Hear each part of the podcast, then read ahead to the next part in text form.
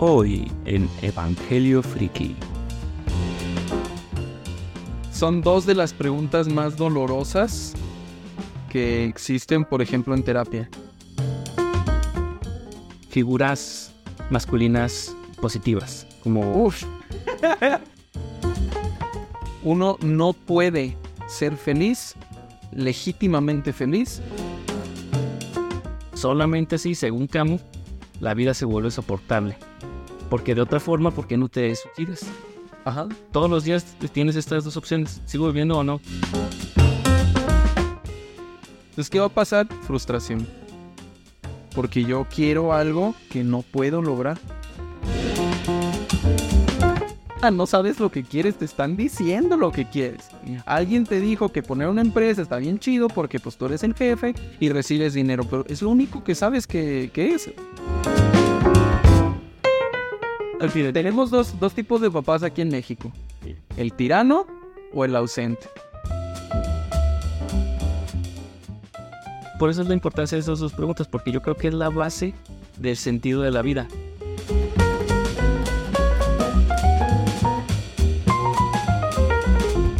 la labor de todo buen guía es esa.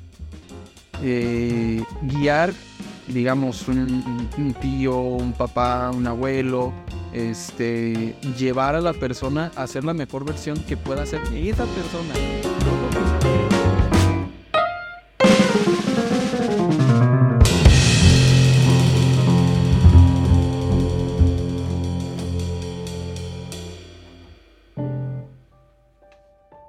Desde tiempos inmemorables, el ser humano se ha valido de historias para enseñar lecciones a otros.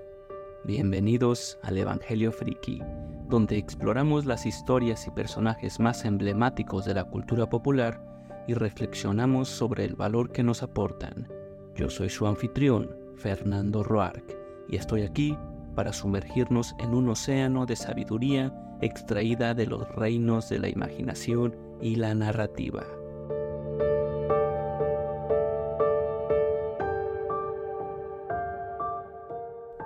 En este capítulo profundizaremos en una de las enseñanzas clave que nos regala el tío Airo en la serie Avatar, la leyenda de Anne, junto con mis coanfitriones Armando y Antonio.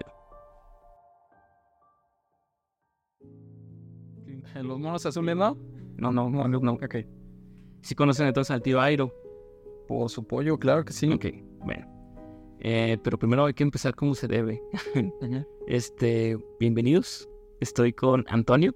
Este, ¿cuáles son tus credenciales? Eres eh, fisioterapeuta y psicólogo. Ajá. Ok. Y aquí también está mi hermano, mi mano derecha y la piedra angular de toda, casi todos mis proyectos. Armando. Armando y Antonio. Apoyando como siempre. Ahora sí. Entonces, pues ya todos conocen la historia más o menos cómo va, ¿no? Vamos a hablar sobre uno de los personajes más queridos de toda la cultura popular, que es el tío Airo. Eh, Tú como psicólogo, ¿por qué crees que gusta tanto?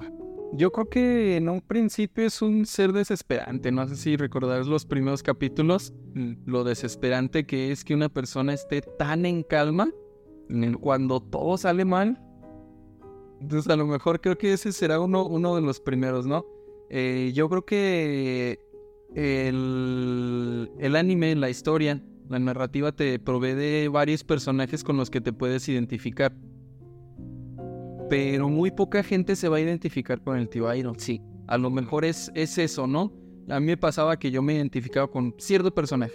Y pero el tío Airo no, no era, no, no era particularmente uno de esas personas a las que te, con las que te puedes identificar, sino más bien de esas personas que admiras y que dices, no es, yo quiero ser como esa persona. En algún momento de mi vida quiero llegar a ser eso. Hay una frase en internet que dice, sé el hombre que el tío Airo sabe que sabe que puede ser, sí. Entonces yo creo que por ahí va, ¿no? Por ahí va. Te identificas con las personas o con los personajes que te comparten cualidades iguales a ti. Pero el tío Airo, pues no, o sea, es como el ideal de su mentor. Ajá, el ideal del mentor, como la figura paterna. Sí, sí, sí. O, o de plano, bueno, yo, yo lo veo muy como, como el yo ideal, ¿no?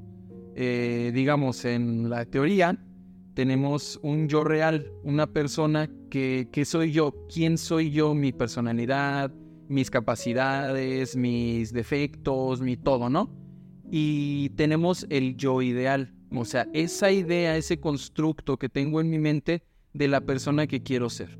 Digamos, en la teoría de los superhéroes, eh, uno se identifica con, un superhéroe o, digamos que tienes a tu superhéroe favorito por dos razones. Uno, porque te puedes identificar con él, como Spider-Man, ¿no? Que es, ah, no, ese es, este, es noble, es eh, un holgazán, pero es brillante, ¿no? Y dices, ah, es como yo, ¿no? Pero hay otros héroes que, que te impulsan a ser mejor de lo que eres. Son como ese yo ideal, digamos, como como Hulk. No creo que nadie se identifique con Hulk porque diga, ah, no mames, que cuando me enojo soy bien fuerte. Pues, nadie, ¿no? Pero, pero dices, güey, yo quisiera ser así de fuerte. Representa un arquetipo, como una idea. Ajá, como esa idea del, del cómo sería, pero si fuera mejor, si fuera más grande, si fuera más fuerte, si fuera, si tuviera rayos láser en los ojos, si tuviera el, el principal super, super yo, pues es Superman. Y ¿qué dices? Nadie en este mundo se puede identificar con él. Nadie en este mundo, digamos, de, manera saludable, se puede identificar con Superman. Rayando en la megalomanía. Rayando en la megalomanía, en el egocentrismo, ¿no? Pero representa un ideal, decir, ay cabrón, si yo fuera Superman, ¿qué haría? Y lo mismo pasa, por ejemplo, con Jesucristo. Es un yo ideal, es pon la otra mejilla. No manches, ¿quién en su sano juicio va a poner la otra mejilla? Pero te está dando un lineamiento de para dónde va este rollo. Yo creo que en la historia de, de Navatarán, el tío Airo es justo eso, es ese yo ideal, es ese a quién me gustaría llegar a parecerme. Ese mentor, ¿no? Que me dice, güey, le estás cagando, es por acá. Yo creo que viene también como a satisfacer un poquito falta de este figuras masculinas positivas. Como. Uf. modelos masculinos, modelos ya, los cositos la masculinidad. sí, no, no tenemos, ¿no? Y de hecho la falta de un padre es algo que está muy presente sobre todo en la cultura, bueno, hablamos por México. Mexicana, sí, sí, sí. Pues sí, papá. los, la, ¿cómo se llama? Los, la, la, masculinidad está muy, este... Muy limitada, muy limitada. O sea, esa paternidad del padre ausente... Es como lo único que se conoce, ¿no? Se asocia con tiranía. Ándale también. tenemos dos, dos, tipos de papás aquí en México. El tirano o el ausente. En algunos casos las dos. ¿Y qué crees que tuvo Zuko? Tuvo ambas. Ajá. Su mamá lo abandonó y sus papás un tirano. Sí, y un tirano ausente porque pues lo, lo dejó solo a su suerte en algún momento. Lo mandó a morir. Bueno, acá me mandó a morir en otro lado. No te quiero ver morir, así que muere en otro lado a una, una, misión imposible, ¿no? O sea, ¿cómo mandas a tu hijo a matar al ser más poderoso que existe, ¿no? Al avatar. Sí, sí, sí, justamente. Entonces, pues tiene mucha razón. A lo mejor ese, esa figura paterna más saludable y más pacífica, que, que pues a lo mejor aquí en Latinoamérica es, muy una necesidad, ¿no? Sí, sí, sí, tienes toda la razón. Wow. Qué buena Dirección, qué buena Sí, pues eso, lo que vimos una, una sociedad sin modelos masculinos positivos. Yo creo que eso es lo que falta. Y Airo viene a llenar eso con su apoyo incondicional a Zuko. ¿Se acuerdan? Hay una escena al final donde Zuko llega a pedirle perdón al, al tío por haberlo tratado tan mal. Entonces el tío Airo con lágrimas en los ojos dice, la verdad nunca estuve enojado, o sea, yo solo estaba triste porque, nos, porque estabas en la oscuridad. Eh, y le da un abrazo. Y a chillar, ¿no? En Latinoamérica. sí.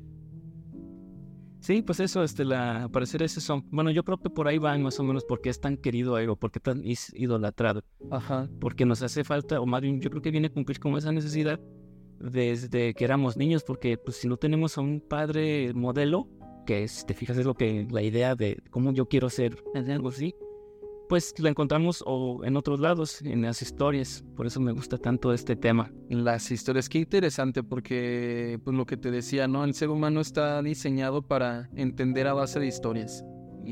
Decía mi mamá que uno no aprende en cabeza ajena. Y a menos que te cuenten una historia lo suficientemente uh, llegadora como para que entiendas de qué se trata. Exacto. O sea, solo así puedes experimentar en cabeza ajena cuando, cuando te llega una historia real, verídica, ¿no? Bueno, pasó, no, de hecho verídica, pero sí puntual. Se nota, ¿no? Sobre todo en la consulta, que llegan pacientes así que dicen, ah, este, yo sé que tengo este problema, pero a mi hija o a mi suegra, a mi cuñada o la vecina hizo esto y se mejoró.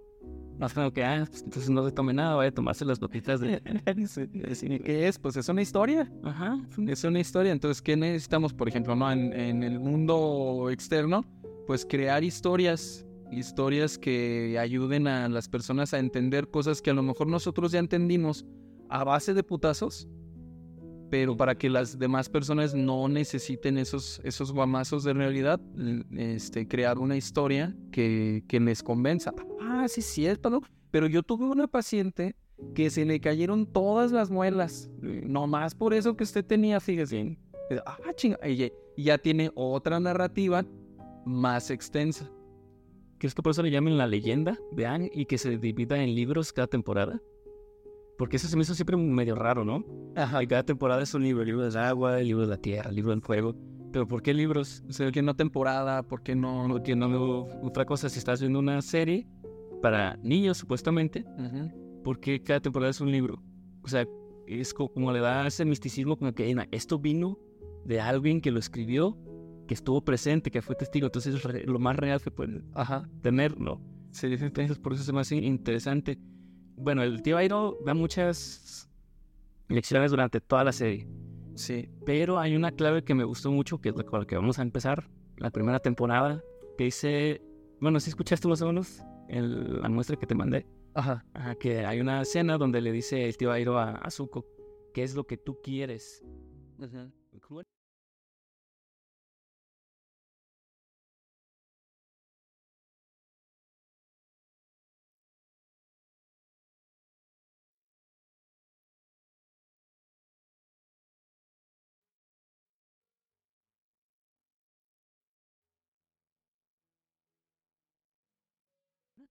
Tienes que responder estas dos grandes preguntas. ¿Quién eres? Ah, sí. ¿Qué es ¿Qué yo quieres? Exactamente. Entonces, si tú no sabes qué es lo que quieres, pues otros te van a decir, te van a decir qué es lo que quieres, cuál es tu destino. Como, como le, le dijeron a Soco desde el principio, él no sabía qué es lo que quería. Él le dijeron, esto es lo que quieres y ve por él. Entonces, este, ¿tú qué opinas sobre esas dos preguntas? ¿Es muy difícil? ¿Es muy difícil responderlas? Yo creo que es una de las... Son dos de las preguntas más dolorosas que existen, por ejemplo, en terapia. A decir, ¿quién eres? No, pues yo soy Toño, no, ese es el nombre que te pusieron. ¿Tú quién eres? No, pues soy psicólogo, no, esa es tu, tu profesión. Tu trabajo es tu chamba, pero tú quién eres. Y ahí es cuando uno empieza a tartamudear y ya no sabe qué decir porque pues uno nunca se pone a pensar en eso. Yo creo que pues es como, como un mecanismo de defensa de la humanidad y tratar de ser parte de la manada porque cuando no soy parte de la manada empiezo a cuestionarme, empiezo a preguntarme cosas un poquito más escabrosas, como para dónde quiero ir. Sí, sí, te entiendo. Es muy difícil, ¿no? Saber quién eres y qué es lo que... Bueno, porque unos confunden qué es lo que tú quieres con el placer, ¿no? O sea, que te den inmediatamente placer. Ah, sí, claro. ¿Qué quieres? Ah, pues me gustaría estar todo el día pisteando o fumando o en la playa, ¿no? Sí, una vez me tocó un paciente que le pregunté, ¿cuál es tu mayor sueño? ¿Qué es lo que quieres? No, pues quiero poner una empresa. Arre, qué chido. ¿De qué? No, pues no sé pero sé que quiero poner una empresa. No, entonces no estás soñando nada, no sabes lo que quieres, te están diciendo lo que quieres. Alguien te dijo que poner una empresa está bien chido porque pues tú eres el jefe y recibes dinero, pero es lo único que sabes que, que es. Claro que está chido, pero pues no sabes qué es lo que quieres en realidad. No te has hecho estas dos grandes preguntas del tío Airo. ¿Quién eres? No, pues, pues yo soy quien soy y no me parezco a nadie. Nah, pues también. ¿Qué es lo que haría falta entonces como para empezar a, responder esas preguntas? Mira, el autoconocimiento es una de las claves para la felicidad. Uno no puede ser feliz, legítimamente feliz, si no se conoce a sí mismo.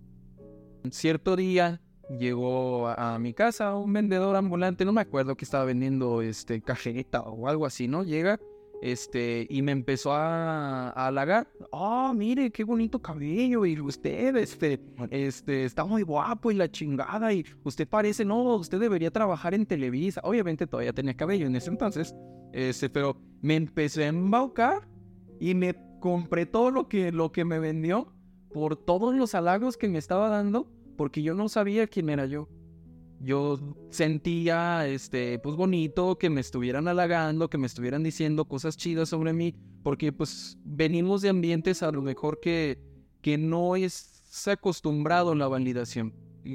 Entonces, como no sé qué soy, quién soy, en dónde ando parado, pues, pues me van a, me van a engañar, me van a jugar el dedo en la boca, porque pues hay personas que sí saben, que hay partes de mí que yo no veo y que otros sí.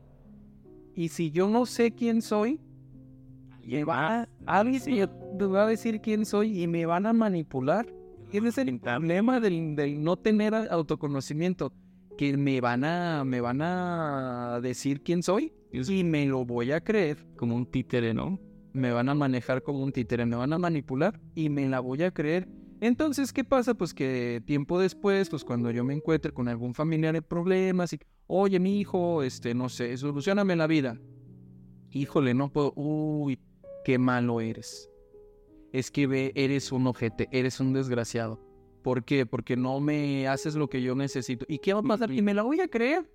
Es que sí es cierto, qué egoísta que soy. Porque nomás estoy viendo por mí mismo. Déjale, reparo la vida a esta Pero es mi padre, ¿no? O sea, a pesar de que te trató de la chingada. Pero es mi papá, no lo puedo ver. No. ¿Cómo no lo? ¿Cómo es que no no perdono? ¿Cómo es que no le reparo todo? Y sí es cierto, o sea, pero eso sucede cuando yo no sé quién soy. Ahora, cuando yo no sé qué es lo que quiero, ¿qué pasa? Que alguien más te dice, por aquí es, por aquí tienes que ir, sobre todo las redes sociales, ¿no? Que tienes que hacerte rico rápido. Y cuando no lo consigues, frustración. Frustración, ¿no? Por eso me gusta esta frase que dice, entre más creas que puedes cambiarte a ti mismo, más te vas a odiar por no llegar a ser esa persona que crees que debe ser. Sí, claro que sí. Y ahí otra vez hablamos del super yo. O sea, si ese super yo enfermizo, digamos, yo quiero ser como Jesucristo, pero, güey, es un semidios. O sea, es el avatar de Dios aquí en la tierra. O sea, no puede ser como Jesucristo. Entonces, ¿qué va a pasar? Frustración. Porque yo quiero algo que no puedo lograr. O sea, no es como, como algunos filósofos, ¿no? De, este, que dices, ah, bueno, es que me pongo la vara alta para llegar lejos. No, es que la verdad, la verdad está en que nos ponemos la vara alta y la queremos alcanzar. Esa es la, la, mayor dificultad, ¿no? Cuando yo no sé qué es lo que quiero, no solamente los demás me van a decir qué es lo que quiero, sino que me la voy a creer. Es que mis papás me dijeron que fuera abogado, porque ahí está el dinero. Y tómala, tú eres artista. O sea, ¿para qué? ¿Para qué te vas ahí? Es que mis papás me dijeron que fuera contador, pero carnal, tú eres músico. ¿Por qué te vas a eso? es, que ahí está el dinero, me dijo mi papá. Ahí está, ahí está el éxito, me dijo mi mamá. Este, o mi maestro, mi cualquier persona que me dice qué es lo que quiero. Entonces, cuando yo me pongo a pensar qué es lo que quiero y toma la cachetón, es algo muy distinto de lo que mi familia quiere, allí hay un conflicto. Sí, porque estás trabajando y sufriendo por algo que no es lo que te representa, ¿no? Ajá. O, imagínate esto. No sé. Mis papás son... ¿Qué, ¿Qué te gusta? Artistas. Y ellos toda la vida me han fomentado el arte. Pero lo mío, lo mío, es la contabilidad. y me mama y me encanta. Pero yo no puedo decirles, porque me van a sacar del grupo y no hay nada más aterrador que estar fuera del grupo. Y por lo tanto, pues, pues sigo, sigo los mandatos de la manada. Entonces yo creo que cuando el tío Airo le pregunta a Zuko ¿qué, quién eres y qué es lo que tú quieres, pues son dos, dos frases, dos preguntas sumamente dolorosas. Porque ¿quién soy? yo no soy lo que quería ser. Pues sí, ¿qué es lo que quiero? Yo no quiero lo que, lo, que me va a unir a mi manada. Y, y son dolorosas. Es un camino muy solitario. Es un camino solitario. Ser libre es muy solitario. Pues sí, ya Sí, claro que sí. Va a ser, va a ser muy divertido, pero a menos que te encuentres otras personas que también sean libres y que sigan un camino similar, pues mientras que te las hayas, está, está pelón, está difícil. Pues sí. Alberto Camus hizo un libro que se llamaba El mito de Sísifo. Ajá. Él, este, bueno, ¿sí sabe más o menos cómo va el mito de Sísifo? Eh, tengo entendido que era este rey demasiado sabio que puso en ridículo a los dioses y en castigo lo condenaron a levantar una roca por una pendiente todos los días, pero el problema era que justo antes de llegar a la cima, la roca se hacía más pesada cada vez y luego se caía. Y al día siguiente tenía que volver a empezar. Entonces está condenado a hacer una tarea inútil, difícil y que no va para ningún lado. Según Alberto Camus, uno de los filósofos más deprimentes que existen en todo el mundo, dice que de eso se trata la vida, que la vida es un absurdo. En realidad no tiene otro sentido más que el que nosotros le damos. Entonces, al final, todos somos como Sísifo, está trabajando y sufriendo en vano, a menos hasta que le des un sentido a tu sufrimiento. De que ya que sepas quién eres y qué es lo que quieres, todo ese esfuerzo que hace Sísifo para subir tiene que tener algo. O sea, al menos, al menos sirve para acercarme a esto que quiero, ¿no? Ajá. Solamente así, según Camus, la vida se vuelve soportable. Porque de otra forma, ¿por qué no te descuides? Ajá. Todos los días tienes estas dos opciones, sigo viviendo o no, y decides seguir viviendo. Entonces, si sigues viviendo, más vale que sea por algo que, que quieres. Que valga la pena, ¿no? Algo que tú quieres, ¿no? De ahí, por eso es importante, por eso es la importancia de esas dos preguntas, porque yo creo que es la base del sentido de la vida. Ajá. Una vez que sabes quién eres y qué es lo que quieres, pues ahora que todo tu esfuerzo se revuelve alrededor de, esas dos preguntas, ¿no? Más bien esas dos respuestas. Sí, sí, sí. Y fíjate que yo creo que a lo mejor fue una equivocación del tío Iron preguntarle en ese momento. Porque pues uno está muy inmaduro, ¿no? En la adolescencia uno no sabe ni quién es, ni a dónde va, ni qué quiere, ni de dónde viene, ni nada. Y te obligan a elegir qué te vas a dedicar toda tu vida. Exactamente, ¿no? Eh, Estudia una carrera, ¿cuál? La que quieras. Pues no sé qué quiero. Ah, entonces la que yo, la que yo tenía, ¿no? O sea, no manches, entonces es muy difícil. Yo creo que hay personas que jamás se sientan a pensar quién soy. Y hay personas que jamás se sientan a pensar qué quiero.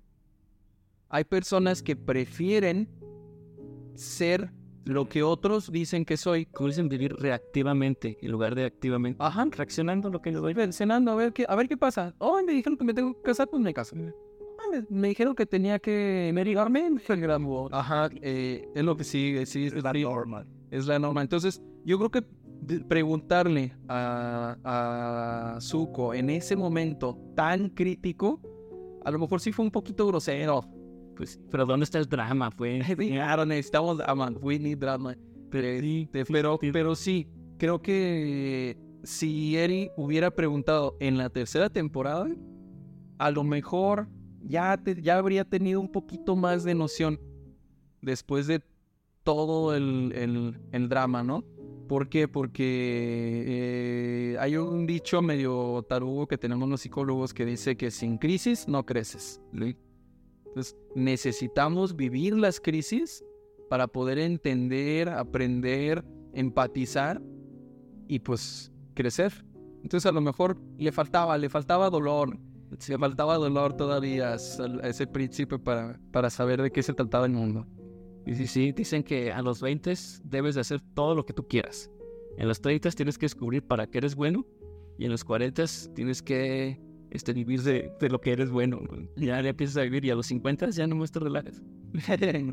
Bueno, es muy moderno, pues es muy verdad que la, la expectativa de vida este, ha cambiado mucho en estos últimos años. A los 30 años ya pensabas en tu jubilación a los 40. y- Eh, nota el margen, ya muy fuera de, de foco. Este, un señor que a los 40 y... ¿Qué tenía? 40 años, 42 años, algo así. Se jubiló. Porque desde los 16 entró a trabajar. Ya cumplió sus este, 20, 25 años que eran en ese entonces. Este, y ya. Y digo, ¿y ahora qué hago? No, pues me pongo a dar cursos de cocina.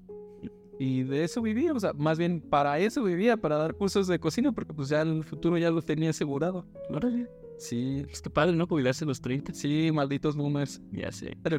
Se acaba de todo lo bueno. Los recursos y todo, ya dicen, Es que ustedes están bien pendejos. Yo a tu edad.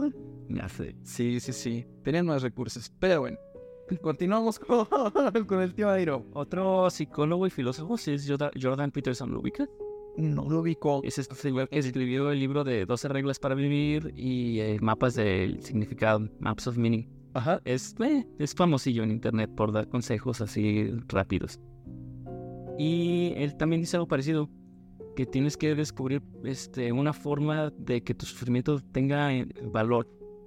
Entonces que la forma de vivir es encontrar una responsabilidad. Él dice que la palabra clave es responsabilidad. Ajá. Esta es una responsabilidad para que todo tenga sentido. Si no, pues, estás aquí en balde como Sísifo. Ajá. Sí, sí, sí. Eso es lo que dice este señor, aparte de muchas otras cosas, pues, pero... Y fíjate, Entonces, el, ¿cómo dijiste? ¿El sufrimiento? ¿El dolor? El dolor nos va fabricando. Hay una analogía que dice que eh, el acero de Damasco, bueno, la- las espadas, se hacen fuertes por estar a altas temperaturas, las sacas y les das una chinga con el martillo. Las vuelves a, las metes al, al tratamiento con ácido. Las vuelves a calentar, les vuelves a poner una putiza con, con martillo, los vuelves a meter al ácido y así varias veces hasta que se crea un acero sumamente fuerte, un acero templado. ¿Qué es lo que pasa? Pues que si tú no haces ese tratamiento, si tú tomas el puro acero, la pura aleación y peleas con esa espada, esa espada se rompe. Sí es muy dura, pero no resiste. Entonces, es el dolor lo que nos hace resistentes. Es el dolor el que nos va forjando, lo que te decía, no, sin crisis no creces, necesitas que te duela algo para que ese algo se fortalezca. Los guerreros, de, los luchadores de Muay Thai se pasan bambús, por ejemplo, por la espinilla para forzar al nervio a moverse a un lado, Ándale. para que puedas dar con la pura tibia. Logran unas, unas habilidades de, de fortaleza de, de los huesos tan increíbles. ¿Por qué? Porque están pegando, pegando, pegando, no sé, al bambú. Le están pegando a la tabla, le están pegando al tubo, le están pegando a la pared. Le están... Todos los días están endureciendo sus huesos. ¿Por qué? Porque se crean estas microfisuras, estas microfracturas que cuando hace callo óseo es más duro. Entonces tienen unas piernas mutantes que son mucho, mucho, mucho, mucho más fuertes que una pierna común de cualquier guerrero de cualquier otro arte marcial. ¿Y por qué? Por el dolor, por el sufrimiento, por la lesión, por el superar estas crisis. Digamos, si cada una de esas microfisuras es una crisis, estamos superando crisis cada momento hasta que nos volvemos pues mucho más fuertes. Pero hay que saber por qué lo haces, ¿no? O sea, y para qué. Sí, claro, hay que darle sentido. Tiene un objetivo, exactamente por qué lo está haciendo y tiene, sabe por qué lo está haciendo y cómo llegar a eso. Entonces es como aumentar tu, tu tolerancia al dolor y también tu tolerancia a la frustración. Ajá. ¿no? Este, que, que es lo que yo creo que nos falta a los, a los hombres, sobre todo, a los hombres adultos, Ajá. porque de ahí viene la maduración emocional, yo pienso, Sí. de, pero saber por qué y para qué. El, el- como dices, el peleador de Muay Thai lo hace para pelear, para que duela más cuando se llegue, para romper cráneos. Para ser más fuerte. Entonces, si tú sabes que, de qué careces, entonces, ¿qué vas a fortalecer? O sea, como peleador, pues tú sabes exactamente para qué, pero Y ahí la, la búsqueda del autoconocimiento que todo el tiempo Airo está en eso. En la búsqueda de la- del autoconocimiento. Él ya se conoce. Entonces, a las personas que tienes alrededor, siempre les tira algo. Así una, una amiga, ¿no? De, es por ahí, güey, es por ahí. eh, que les ayuda a conocerse. Cuando están en esta, atrapados en esta cueva, Angie y Airo, que, le dice, es, es sabio elegir la felicidad y el amor. Dice, porque el, el poder y la perfección están sobrevalorados. Y era justo lo que Ang necesitaba en ese preciso instante. Entonces, como yo ya sé quién soy, y, y yo ya sé, digamos, yo soy Iron, ¿no? Este, yo ya sé que, que para allá no es. Ya fui, ya me tropecé, ya perdí gente, ya elegí la perfección, ya elegí el poder y me di cuenta que no era por ahí. Por eso le tira esa migaja, ¿no? Este, o también cuando... Leí la importancia de ir a terapia, ¿no? Porque tú solo es muy difícil que sepas de qué careces. ¿no? Necesitas de alguien, un entrenador profesional para que te diga, por aquí es alguien que ya fue o que, o que tenga una decía, ¿no? Hay una, hay una analogía que dice que el psicólogo también está perdido ahí en la oscuridad, pero él tiene una lámpara. Entonces, pues te va a llevar. O sea, sí, pues, vamos entre los dos a buscarle el, modo, ¿no? Tú mira una pared. Mira, una pared por aquí no es. Ajá, mínimo, no nos dimos el putazo. ¿Tú crees que ese sería el trabajo principal del buen padre? Guiar al, niño por ese tipo de caminos en lugar de claro, suelo. Uh, sí, claro con el base Airo, con todos los que conocen, ¿no? Como el tipo que luego va a saltar, ¿te acuerdas? Ajá, sí, dice, güey, así no, así no, o sea, párate bien, dame miedo, ¿no? Mínimo, si vas a un ratero, ratea bien. Este, sí, fíjate que la labor de todo buen guía es esa.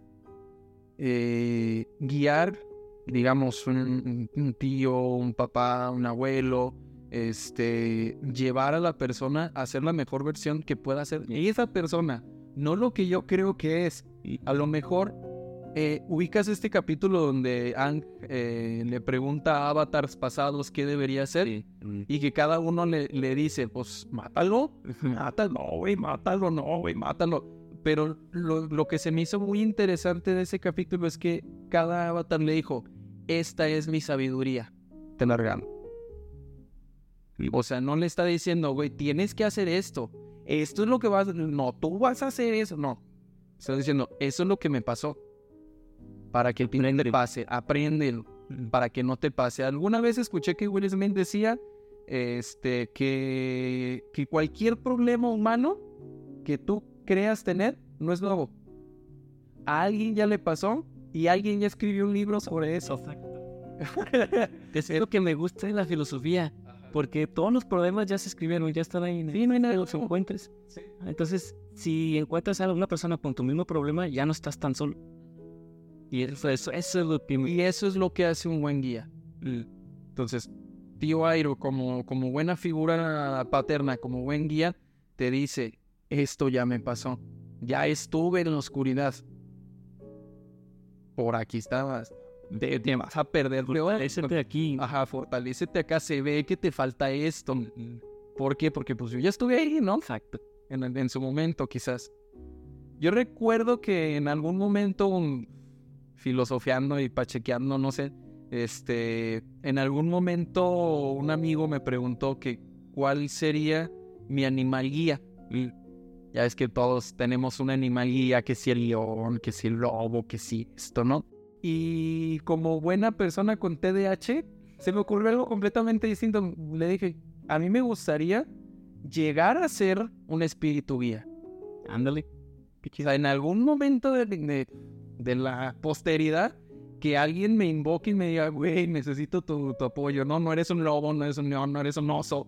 Pero pues tú que, que algo, ¿no? Algo necesito de ti y convertirme en un espíritu guía, ese sería mi, mi máximo, ¿no? Y toma la cachetón, que justo eso fue lo que pasó con el tío Airo. O sea, esto ah, pasó mucho antes de que yo viera Avatar, ¿no?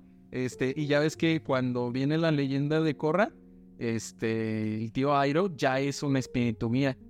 Ah, de veras. Se, se, quedó en, en, un espiritual y se convierte en un espíritu guía para Korra. Entonces, cuando no mames, o sea, es como construir mi yo ideal. Ahí está mi yo ideal, el tío Airo. Es una buena meta. Entonces, para terminar, este, ¿qué tal esta frase? A ver si están de acuerdo. ¿Quién eres?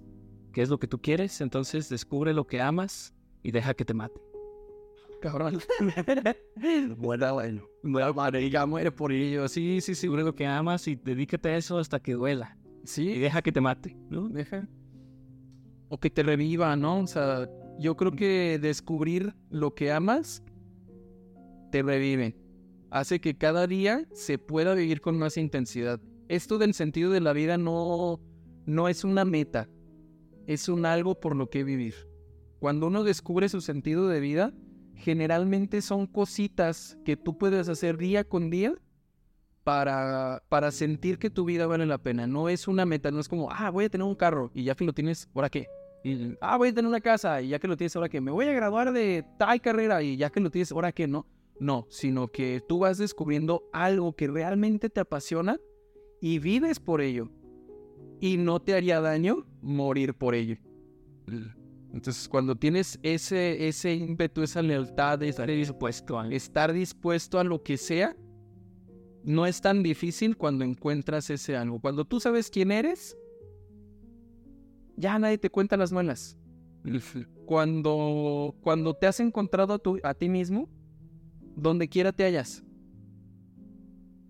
Y cuando sabes qué es lo que quieres, el mundo se abre y te abre paso. Entonces, sí, sin duda, aunque es muy doloroso, aunque es horriblemente em, deslumbrante a veces hacerte estas dos preguntas, creo que es lo más importante de la vida.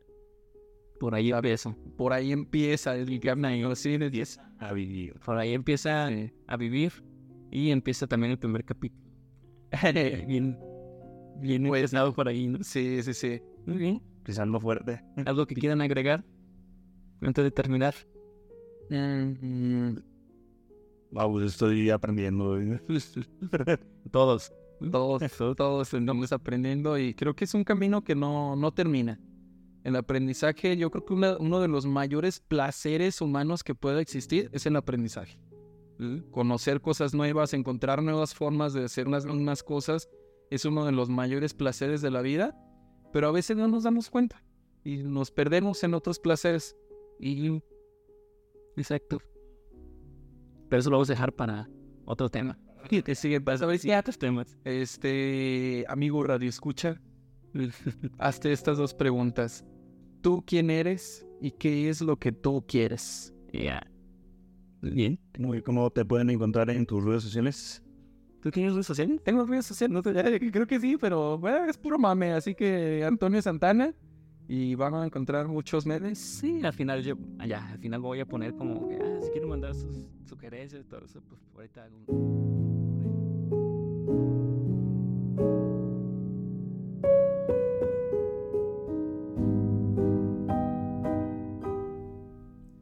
¿Cuál es tu serie favorita? ¿Qué temas te gustaría que mencionáramos en el siguiente capítulo? Por favor, mándanos tus sugerencias a evangeliofriki.gmail.com evangeliofriki.gmail.com Muchas gracias por escuchar.